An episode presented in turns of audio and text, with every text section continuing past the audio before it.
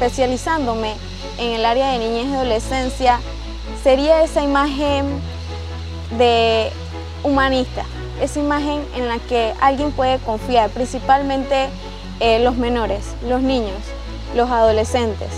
Trabajar en base a la prevención de lo que son los delitos, eh, trabajar en los niños que tienen eh, riesgo social.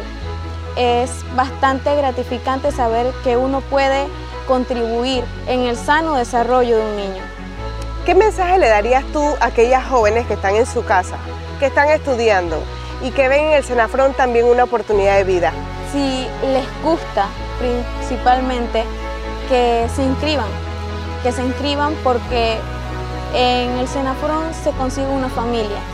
También te da ese orgullo de que uno está ayudando a los demás, en que en cada área en el que uno pueda desenvolverse y contribuir a lo que es la sociedad. ¿Qué valores crees tú que debe tener una mujer fronteriza? Principalmente la disciplina.